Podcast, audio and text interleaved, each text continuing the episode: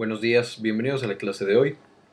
El día de hoy es una clase especial, vamos a iniciar con una sección que es solamente neurotransmisores y además es especial porque estamos aquí en el Congreso Mundial del Dolor en Buenos Aires, Argentina, eh, el último día del Congreso, el último día de nuestra estancia aquí y por eso mandamos un saludo muy especial a todos los que nos ven desde aquí, desde Buenos Aires y desde de aquí desde Argentina. Entonces esperemos que como siempre disfruten mucho la clase. Y vamos a empezar a estudiar los neurotransmisores con eh, posiblemente los neurotransmisores más importantes del sistema nervioso central, si es que eso existe, que es el glutamato. El glutamato es el principal neurotransmisor excitatorio de todo el sistema nervioso, tanto central y también se ha implicado en numerosos procesos eh, periféricos. En la parte de aquí arriba tenemos su estructura, que ahorita vamos a ver por qué es importante. Este neurotransmisor es tan importante que es el responsable del 80% de toda la energía que consume el cerebro en cualquier circunstancia, debido a que, como sabemos, al causar la excitación esto, eh, de las neuronas, esto genera un gasto energético. Este neurotransmisor también es un importante mediador del metabolismo de la glucosa, del metabolismo de numerosos aminoácidos y en la producción de antioxidantes, como el glutatión. El glutatión deriva en parte del glutamato. Además de todo esto, es, va a dar lugar a través de, de ciertos procesos químicos al principal neurotransmisor, esta vez inhibitorio del sistema central, que este es el ácido gamma aminobutírico o GABA, que vamos a ver en una clase separada. Y el glutamato va a participar de manera muy importante en el sistema motor, el sistema sensitivo, el emocional, el cognitivo, la memoria, entre otros muchos. Nada que va a tener una eh, relevancia muy muy importante cuando veamos el sistema nervioso central. Ahora, ¿de dónde nosotros vamos a formar este glutamato? Como ya dijimos, esta es la estructura del glutamato, que va a tener dos componentes importantes.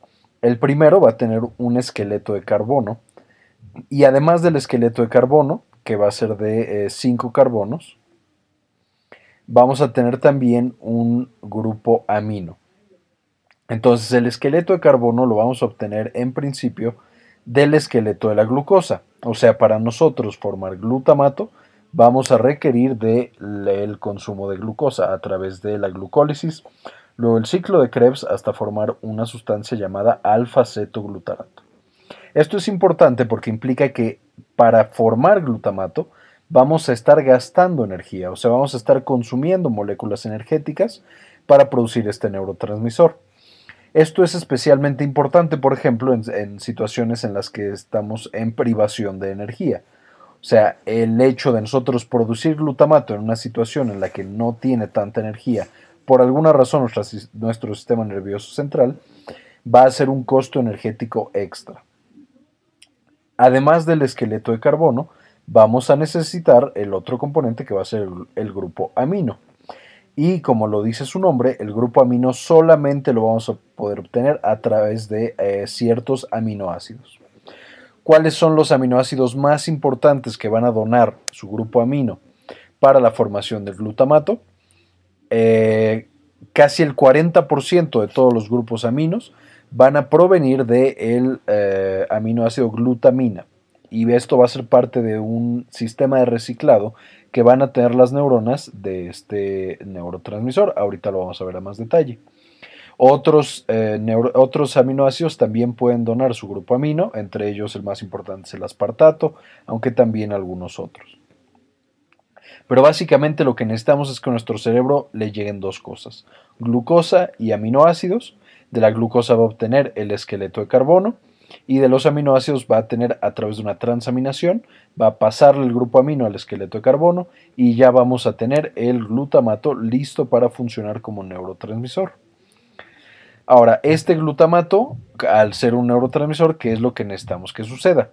Vamos a acumularlo en vesículas, estas van a ser vesículas sinápticas, entonces ahí va a haber una gran concentración de glutamato, y cuando nosotros activamos a nuestra neurona, esta neurona va a sufrir el, proceso de despolarización. Entonces, si nosotros pudiéramos evaluar la respuesta eléctrica de una neurona, veríamos que tiene un potencial de acción y en el momento de la despolarización, ¡ay Dios, qué fea despolarización! Va a pasar los mismos mecanismos sinápticos, o sea, va a cambiar su polaridad, esto va a aumentar la concentración de calcio intracelular y esto va a permitir que la vesícula se fusione con la membrana liberando el neurotransmisor al espacio sináptico. Este mecanismo va a ser común para todos los neurotransmisores que nosotros vayamos a estudiar. Y una vez que ya esté en el espacio sináptico, sufrirá algún tipo de metabolismo para limpiar ese espacio sináptico y que no quede de manera permanente el neurotransmisor. Entonces, ¿cómo se va a dar esta sinapsis? Aquí le hicimos un agrandamiento, esta es nuestra neurona presináptica, sufre la despolarización, empieza a entrar el calcio, se fusionan las vesículas y se libera el glutamato al espacio sináptico. Una vez que ya está en el espacio sináptico, el principal responsable del metabolismo de este glutamato, de que no quede, eh, digamos, de manera perenne en el espacio sináptico, va a ser el astrocito. El astrocito va a tener un cotransportador de sodio glutamato. O sea, va a aprovechar el gradiente del sodio, que acuérdense que afuera de las células hay muy poquitos, hay mucho sodio, entonces todo el tiempo quiere entrar dentro de la célula. Y entonces va a utilizar unos transportadores llamados los EAAT o transportadores de aminoácidos excitatorios. EAAT. El más importante de los cuales en el astrocito es el EAAT2. EAAT2. Y como va a depender de la, del estado del sodio, va a ser un mecanismo que va a depender de la bomba de sodio-potasio ATPasa de estas células astrocíticas. Entonces, este EAAT2 va a tomar el glutamato que hay en el espacio sináptico y junto con moléculas de sodio va a meterlo dentro del astrocito. Una vez que el glutamato ya está dentro de nuestro astrocito, a través de otro gasto de energía, que es una molécula llamada glutamina sintasa, va a transformar este glutamato en glutamina. Entonces va a agarrar todas las moléculas de glutamato, lo va a transformar en glutamina. Esta glutamina, que ya no tiene ningún valor o ya no tiene ninguna función como neurotransmisor, o sea, es una molécula inerte en principio, va a ser devuelta a la neurona presináptica para que la glutaminasa la convierta de nuevo en glutamato y la vuelva a meter dentro de la vesícula en la neurona presináptica. Esto generando un reciclaje que, como ya mencionamos, va a captar y va a producir el 40% de todo el glutamato de nuestras células. O sea, el 40% de este glutamato va a ser reciclado, no va a ser nuevo. Y este mecanismo va a ser muy importante porque si empezamos a acumular demasiado glutamato en nuestro espacio sináptico, este glutamato puede resultar tóxico para la célula eh, postsináptica, debido a un mecanismo que eh, vamos a mencionar en otra clase, que es la excitotoxicidad. Ahora, ¿qué es lo que sucede cuando nosotros liberamos el glutamato al espacio sináptico? Este se va a acoplar a una gran cantidad de receptores. Vamos a tener receptores ionotrópicos, o sea, acoplados a canales de iones, y otros metabotrópicos, o sea, acoplados a segundos mensajeros. Me voy a enfocar primero en los ionotrópicos debido a que son los más relevantes y los más estudiados hasta ahora. Y al final solo voy a mencionar a los demás. ¿Cuáles son de los eh, receptores ionotrópicos los más importantes? Vamos a tener dos, el receptor AMPA y el receptor NMDA. Lo que sucede cuando nosotros liberamos nuestro glutamato es que este glutamato se va a acoplar a ambos receptores, al AMPA y al NMDA. Y una vez que se acopla, va a abrir a estos receptores.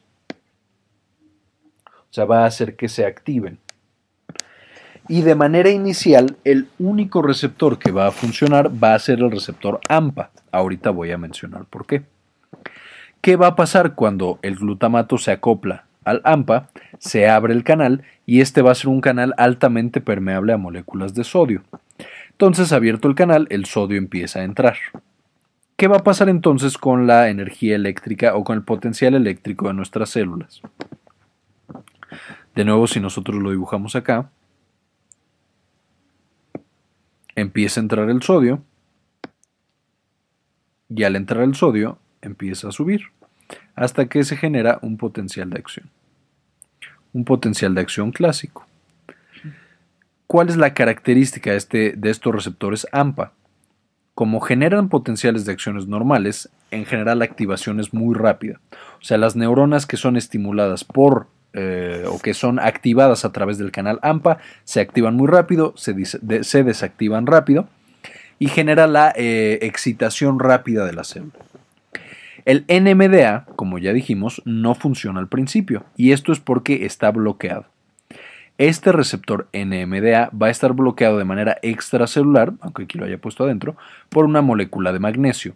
Siempre en el espacio sináptico y en el, líquido esfalorraquídeo y en todo el tejido cerebral va a haber una cierta concentración de moléculas de magnesio. Estas moléculas de magnesio llegan y no dejan que, aunque esté abierto, porque ya llegó el glutamato, se meta todo lo que se tenga que meter por el receptor NMDA.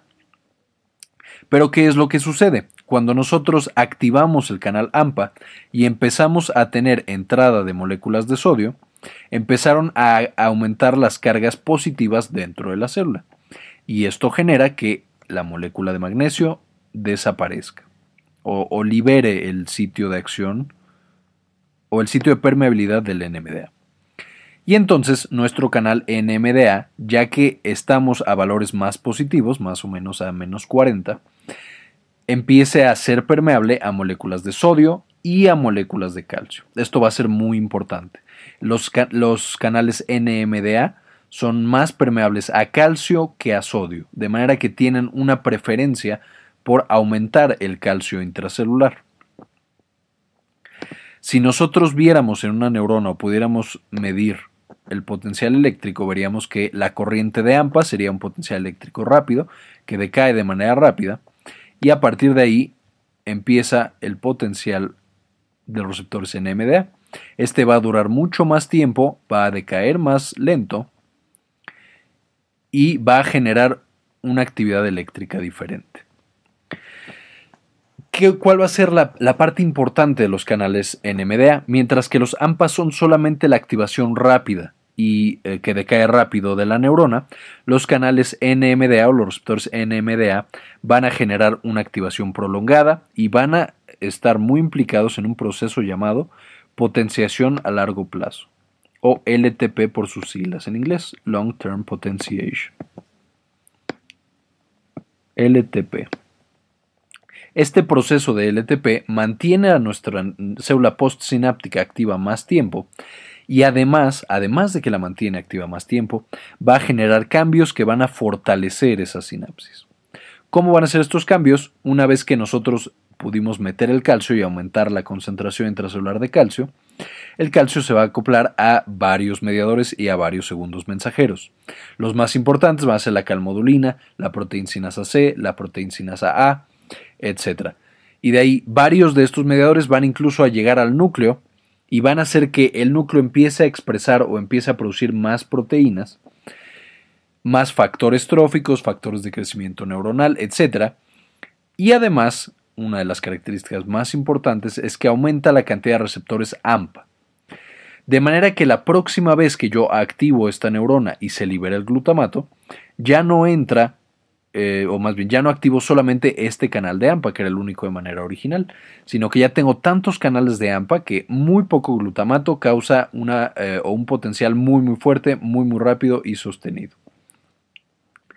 Además de esto, el aumento de calcio va a hacer que nuestras neuronas postsinápticas tengan eh, más espinas dendríticas, o sea, que les salgan como unas protuberancias para estar más en contacto con otras células, que este es un mecanismo de potenciación muy importante, especialmente en la memoria. Y eh, van a generar una gran cantidad de este tipo de cambios plásticos en nuestras neuronas para facilitar el aprendizaje, entre otras cosas. Viéndolo desde este punto de vista, entonces, ¿para qué va a funcionar principalmente el glutamato? Va a estar implicado en sinapsis que nosotros tenemos que potenciar. O sea, en sinapsis que cuando tú las sigues estimulando, van a tener una mayor actividad a través del tiempo.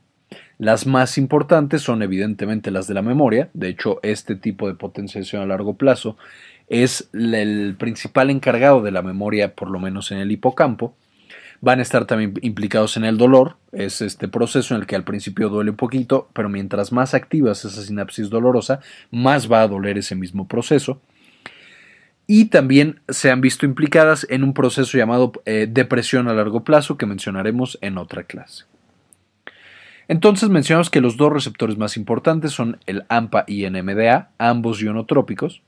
Uno, el AMPA permeable principalmente a sodio, prácticamente no es permeable a calcio. Y el, el NMDA, también ionotrópico, es permeable a ambos, pero tiene una preferencia por el calcio. Y estos, los NMDA, van a ser los principales implicados en la potenciación a largo plazo. Además, hay un tercer tipo de receptores ionotrópicos llamados receptores de Kainato. Estos no se ha estudiado tanto su función, se ha visto implicado en muchas, muchas cosas hasta ahora. Están más bien en la presinapsis, por lo que se cree que son inhibitorios o que facilitan alguna sinapsis también. Y se ha visto que generan potenciales de acción más pequeños, o más bien, eh, actividad eléctrica más pequeña y sostenida. Además de esto vamos a tener receptores metabotrópicos. Estos tampoco los voy a mencionar tanto porque no se han estudiado tanto. Pero básicamente los podemos dividir en tres grandes grupos que son mGlu1, mGlu2 y mGlu3.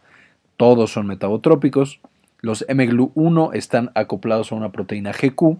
Esto significa que el principal mecanismo o la principal actividad que van a tener va a ser sobre el metabolismo del calcio intracelular mientras que los mGlu2 y mGlu3 están acoplados a proteínas GI, por lo tanto van a inhibir las células sobre la que actúen.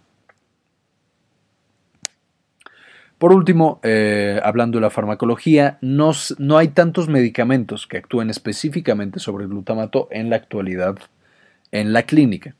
De los más utilizados es la ketamina, que este es un anestésico. Este antagoniza los receptores NMDA, y al bloquear la mayoría de las sinapsis excitatorias que nosotros tenemos en el sistema nervioso central, el paciente o podemos lograr anestesia en el paciente. Eh, además de la anestesia, podemos lograr una analgesia muy importante. De hecho, la ketamina se ha usado en numerosos estudios para controlar el dolor crónico con buenos resultados hasta ahora genera también alucinaciones y genera también despersonalización. Es esta sensación que tienen las personas de no ser ellos mismos o estar fuera de su cuerpo. Eh, otras de los fármacos utilizados son la amantadina y la memantina. Eh, curiosamente, la amantadina se empezó a utilizar más bien como un antiviral contra el virus de la influenza.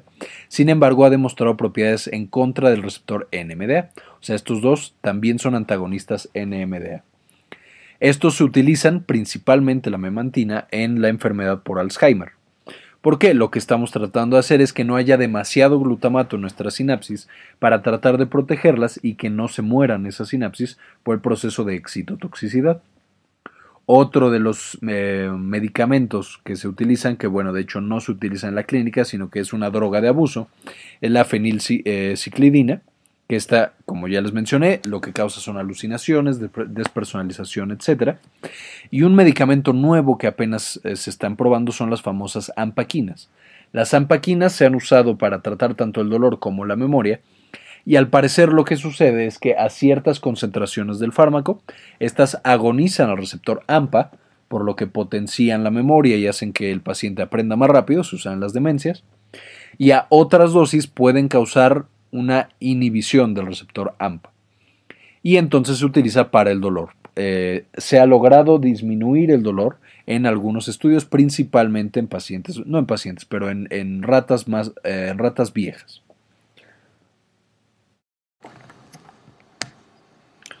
Muy bien, pues como siempre, gracias por vernos. Esperemos que les haya servido mucho esta clase. Nos despedimos de Buenos Aires y gracias por todo. Adiós.